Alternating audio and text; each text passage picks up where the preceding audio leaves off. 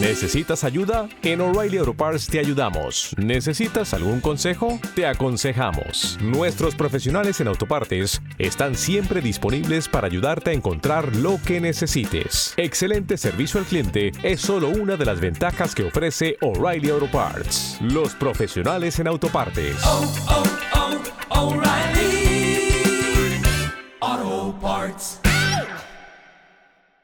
No hay evidencia científica que relacione el consumo de leche con una mayor producción de mocos.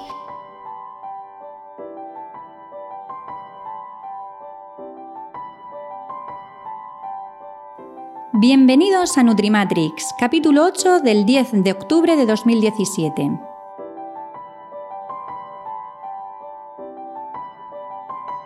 Hola amigos, soy Ángela Manso Asensio, dietista nutricionista y tecnóloga de alimentos, y esto es Nutrimatrix, un podcast quincenal de Milcar FM con consejos sobre nutrición en el que desmontaremos algunos mitos sobre alimentación. En el programa de hoy voy a desmentir muchos mitos acerca de un alimento que tiene tantos seguidores como detractores. Pero no solo a nivel poblacional, sino también a nivel profesional, ya que no todos los nutricionistas, médicos, enfermeros, en definitiva, el personal sanitario, tiene el mismo criterio a la hora de recomendar su consumo.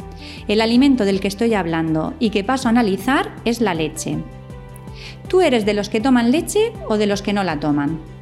Yo te voy a dar una serie de argumentos sobre este tema, sobre todo irán dirigidos a desmentir los bulos que andan por Internet y tú serás al final el que decidas qué haces con este alimento. Te cuento, la leche es un alimento muy curioso porque contiene todos los macronutrientes que necesita nuestro organismo, en mayor o menor proporción, pero los tiene todos. Tiene hidratos de carbono, 4,7 gramos por 100 mililitros, tiene proteínas, 3 gramos por 100 mililitros y tiene grasas, casi 4 gramos los 100 mililitros. Pero también contiene una buena parte de los micronutrientes que necesitamos, como es la vitamina A, vitaminas del grupo B, vitamina D e incluso contiene, aunque en pequeñas cantidades, vitamina C y vitamina K. En cuanto a los minerales, la leche es una buena fuente de calcio, ya que en 100 mililitros contienen 124 miligramos de calcio. Con un vaso de leche estamos consumiendo unos 250 miligramos y además este calcio tiene una muy buena biodisponibilidad, es decir, nuestro organismo lo va a absorber y utilizar muy bien. De hecho, el calcio de los productos lácteos en el intestino se absorben estupendamente y su asimilación por los huesos es de las más altas. ¿Qué otros minerales tiene la leche? Tiene fósforo, zinc, selenio, magnesio, un poquito de hierro, entre otros minerales. Es decir, la leche es un alimento muy completo y además es muy beneficiosa para el organismo.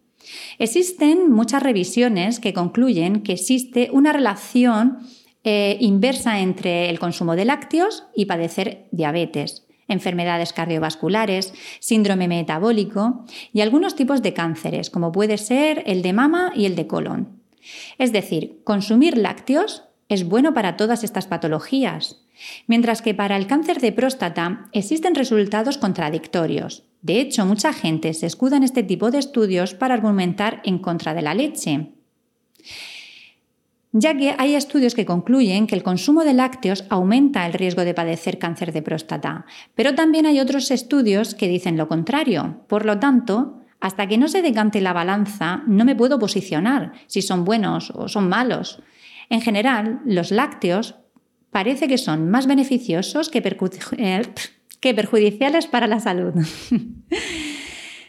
Sabiendo todo lo que nos aporta la leche y los beneficios que producen en la salud, ¿Crees que es imprescindible que este alimento esté presente en nuestra dieta? Y aquí vamos con el primer mito. La leche no es imprescindible en nuestra alimentación. Es un alimento muy interesante que si te sienta bien y te gusta, no dejes de tomarla.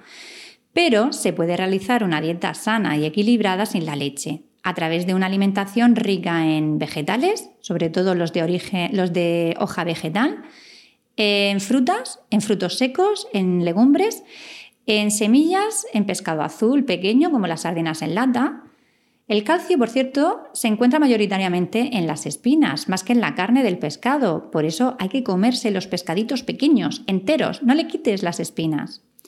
Todos estos alimentos contienen calcio. Piensa una cosa. En el mundo existen más personas que no toman leche de las que la toman y tienen muy buena salud ósea. Los veganos, por ejemplo, que son las personas que no toman alimentos de origen eh, animal, gozan de una buena salud no tienen más problemas de osteoporosis que las personas que toman leche. Te doy unos datos que quizá no sepas. Una cucharadita de orégano, de estas que son de café, lo que viene a ser unos 5 gramos, aportan, eh, aporta unos 80 miligramos de calcio. Una cucharadita de cominos aporta unos 46 miligramos de calcio. 30 gramos de almendras unos 75 miligramos de calcio, 100 gramos de espinacas, unos 120 miligramos de calcio, dos cucharadas soperas de sésamo, que vienen a ser unos 20 gramos, aportan 30 miligramos de calcio. Una lata de atún natural aportan 23 gramos de calcio y así podría seguir con un largo etcétera. Te pongo un ejemplo práctico. Si comemos todos estos alimentos con estas cantidades en una comida, por ejemplo, nos tomamos un plato de espinacas con una lata de atún con los 30 gramos de almendras partidas, al que le añadimos los cominos y al lado ponemos un tomate partido al que le añadimos el orégano y las semillas de sésamo, estaríamos tomando casi 400 miligramos de calcio en un solo plato.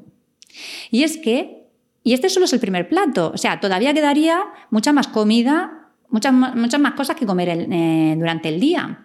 ¿De qué quiero que te des cuenta? De que no es imprescindible consumir lácteos para cubrir tus requerimientos de calcio. Sin embargo, yo no te recomendaría que te los dejes si te gustan y te sientan bien, ya que con dos raciones de lácteos y una alimentación saludable como la que te expliqué en el capítulo 7 de Nutrimatrix, puedes cubrir tus necesidades.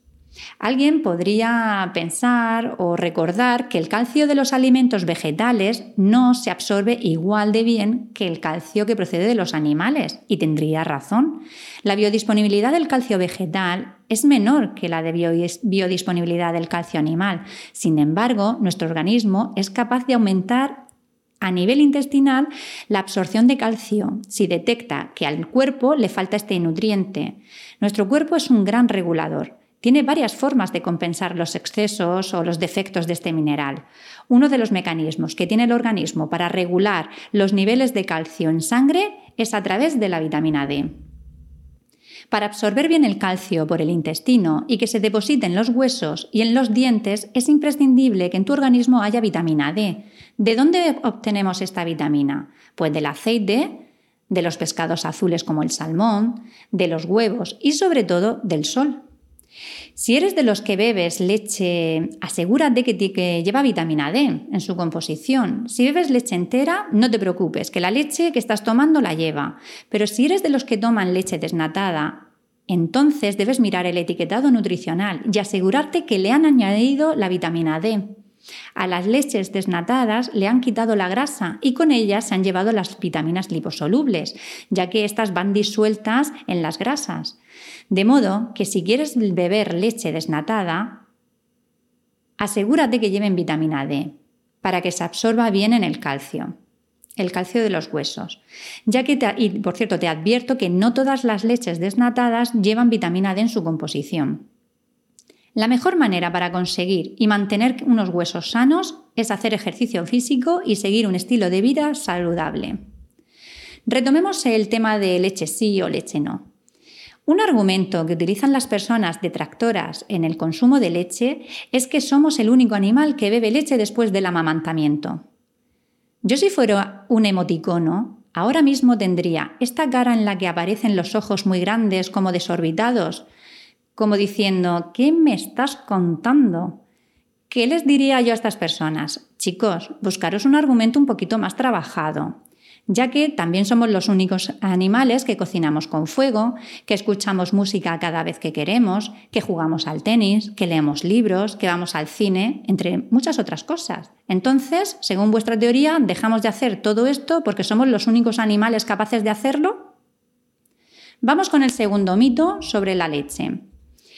Existen muchos rumores sobre que la leche contiene residuos de medicamentos, antibióticos, hormonas. ¿Esto es cierto?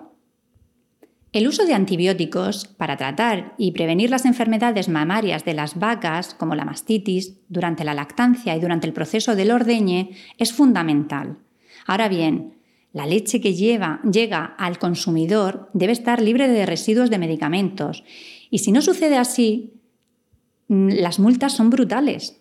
El Organismo de las Naciones Unidas para la Alimentación y la Agricultura, la FAO, y la Organización Mundial de la Salud, la OMS, son los organismos internacionales que establecen los límites máximos de residuos que se permiten en la leche.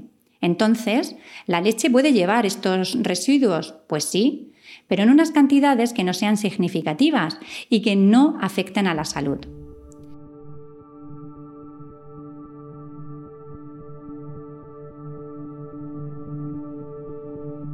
Cada año la FDA produce un informe eh, con los resultados obtenidos de los análisis que realizan sobre los residuos de medicamentos en la leche.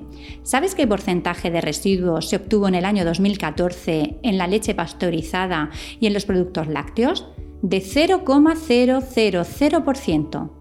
En este mismo año, la EFSA, que es la, mm, autoridad, español, eh, perdón, la Autoridad Europea de Seguridad Alimentaria, es decir, aquí en Europa, encontraron que solo el 0,09% de la leche analizada presentaba unas cantidades de antibióticos superiores al límite establecido por la legislación.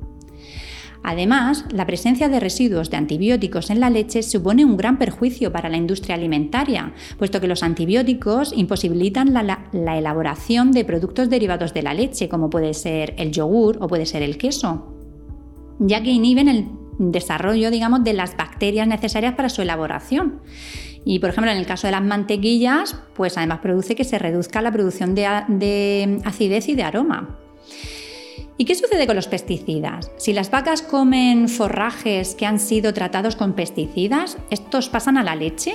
Pues sí, pasan a la leche, pero al igual que sucede con los residuos de los medicamentos, los niveles de pesticidas son analizados y están sujetos a unas normas regulatorias para garantizar que no excedan de los niveles aceptables. Otro argumento que se utiliza en detrimento de la leche es que produce mocos. Esto no es cierto. La leche no produce ni mocos ni bronquitis. No hay evidencia científica que relacione el consumo de leche con una mayor producción de mocos. En una revisión realizada en 2005 observaron que cuando se inoculaban a personas con el virus del resfriado común, el consumo de leche no aumentaba la producción de mocos en vías respiratorias. Además, Tal y como apuntan algunos especialistas en la materia como el pediatra Carlos González, si los mocos son un mecanismo de defensa de las vías mm, respiratorias contra las infecciones, se podría considerar una ventaja de la leche más que de una desventaja. ¿Vale? Pero lo que pasa es que, los, sin embargo, varios estudios realizados con grupos placebo han demostrado que no es así, que la leche no produce mucosidad. Espero que con esto, si te eh, apetece tomarte un vasito de leche caliente cuando estés resfriado, que este mito no te frene. Otro argumento en contra de la leche es que se dice que la leche produce osteoporosis. Es cierto que hay algunos estudios que concluyen que la leche produce osteoporosis, sin embargo, hay más de un centenar de estudios que dicen lo contrario. En este caso, parece que la balanza se inclina más a pensar que la leche es más beneficiosa que perjudicial en la salud ósea de las personas. Si eres de las que toman leche, debes saber que es mejor tomar productos fermentados que la propia leche, es decir, es mejor consumir un yogur o kéfir que un vaso de leche, ya que estos productos son probióticos que ayudan a nuestra flora intestinal. Durante la elaboración del yogur se produce una fermentación láctica. Por eso, las personas con intolerancia a la lactosa toleran mejor el yogur que la leche. Las bacterias se encargan de transformar la lactosa de la leche en ácido láctico, mientras que durante la elaboración del kéfir lo que se produce es una doble fermentación. Por un lado, tiene lugar una fermentación láctica, pero también se produce una fermentación alcohólica. Como resultado de esta fermentación se produce un producto que tiene un 1% de alcohol en su composición. Es decir, el kéfir tiene la misma cantidad de alcohol que una cerveza sin alcohol. De modo que las embarazadas y los niños que lo sepan, estos productos no están libres de alcohol. Cuidado. Si eres de los que no toman leche, debes saber que un vaso de soja no equivale a un vaso de leche, ya que tienen menos, eh, proteínas que en su composición. Sin embargo, ambas bebidas contienen más o menos la misma cantidad de calcio y de vitaminas. Para que aportara la misma cantidad de proteínas deberías consumir más cantidad de bebida de soja. O también puedes comer un poquito más de proteínas al día. El kéfir es un buen sustituto de la leche. Si no tomas leche, Recuerda que el kéfir se puede elaborar con agua, no hace falta que sea con leche. Las bebidas de almendra no son una buena fuente de calcio, a menos que estén enriquecidas, y además estas bebidas suelen tener mucho azúcar. Un vaso de bebida de almendra fácilmente puede tener unos 20 gramos de, de azúcar, y la proporción de frutos secos que lleva es más bien pequeña, muy pequeña. Te aconsejo que mires el etiquetado, porque a veces lo que estás tomando es agua con azúcar. ¿Qué cantidad de leche debemos tomar al día? Según la guía del Healthy Eating Plate de la Universidad de Harvard, es de 1 a 2 raciones de leche al día. Mientras que según la guía de la alimentación saludable editado por la Sociedad Española de Nutrición Comunitaria, se puede tomar entre 2 y 4 raciones diarias de leche, según nuestra edad y nuestra situación fisiológica. Muchas veces no tenemos claro a cuánto equivale una ración de lácteos. Toma nota. Una ración láctea equivale a un vaso de leche de 200-250 mililitros. Eh, dos yogures de 125 mililitros cada uno. Equivale también a 80-125 gramos de queso fresco o y también de 40 a 60 gramos de queso curado. Según nuestra edad, ¿cuántas raciones debemos tomar al día? Pues vamos a ver. Hasta los seis meses de edad, la, Academia Americana de Pediatría, la Organización Mundial de la Salud, el Fondo de las Naciones Unidas para la Infancia, UNICEF, y el Comité de Lactancia de la Asociación Española de Pediatría recomiendan la lactancia materna exclusiva y en su defecto tendríamos las fórmulas de inicio o las llamadas de tipo 1. De los 6 meses a los 12 eh, meses de edad, es decir, hasta el año, se debería tomar leche de continuación o de tipo 2, si no se continúa con la lactancia materna, que es lo recomendable. Las fórmulas de continuación se destinan para cubrir las necesidades de los bebés a partir de los 6 meses de edad, entre 4 y 6 meses, y debe ir junto con el inicio de la alimentación complementaria hasta el primer año de edad. En estas edades el bebé está preparado para comer prácticamente todos los componentes de la dieta. En cuanto a los niños a partir de un año de edad ya pueden tomar leche de vaca. Antes no deberían tomarla, ya que su metabolismo no está preparado. Se empieza poquito a poco, viendo cómo la tolera y se va incrementando la cantidad.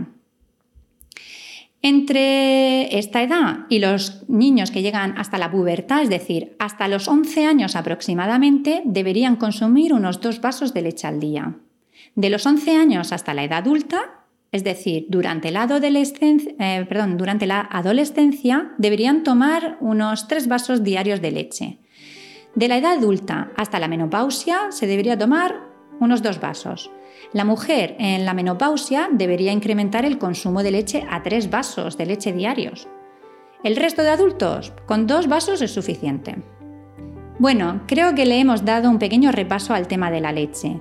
Con esto hemos llegado al final del programa. Espero que os, que os, haya gustado los contenidos de hoy. Si tenéis alguna duda, poneros en contacto conmigo.